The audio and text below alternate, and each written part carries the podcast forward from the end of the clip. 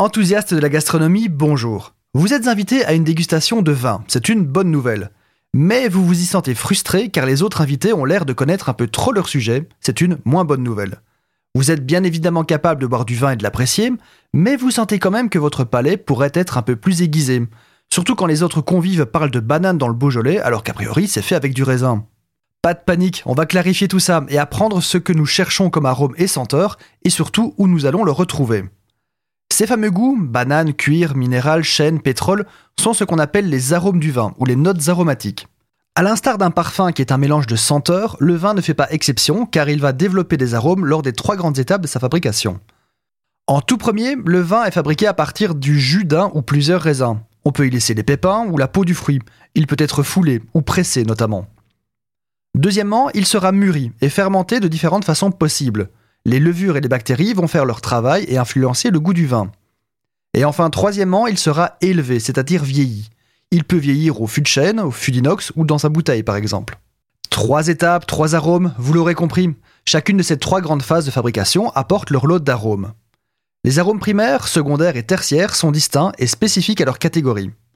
Les arômes primaires ou variétaux viennent principalement du cépage, c'est-à-dire de la variété du raisin. Chaque cépage a ses propres caractéristiques gustatives et olfactives. Vous pourrez y trouver des senteurs de fruits frais ou de fleurs, framboises, roses, litchi, fleurs d'oranger par exemple.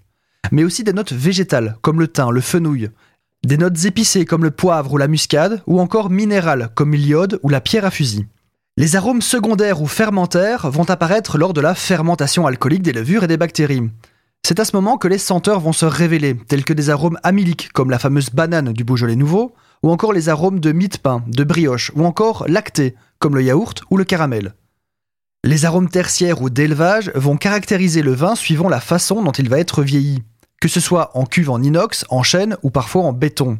On y retrouve en toute logique des arômes boisés comme le chêne ou le cèdre, mais on peut y retrouver aussi des arômes épicés comme la vanille, la cannelle, la réglisse, ou encore des arômes empyromatiques, c'est-à-dire une odeur torréfiée comme le tabac, le cacao ou le café.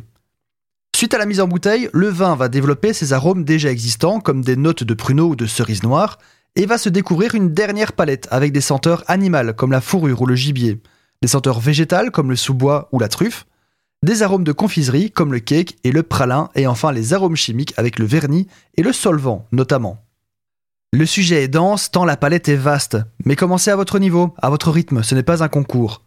Faites appel au conseil de votre caviste, décortiquez les étiquettes de vin que vous buvez. Il existe également des applications sur smartphone pour vous aider, et bien sûr des cours et des formations tout près de chez vous.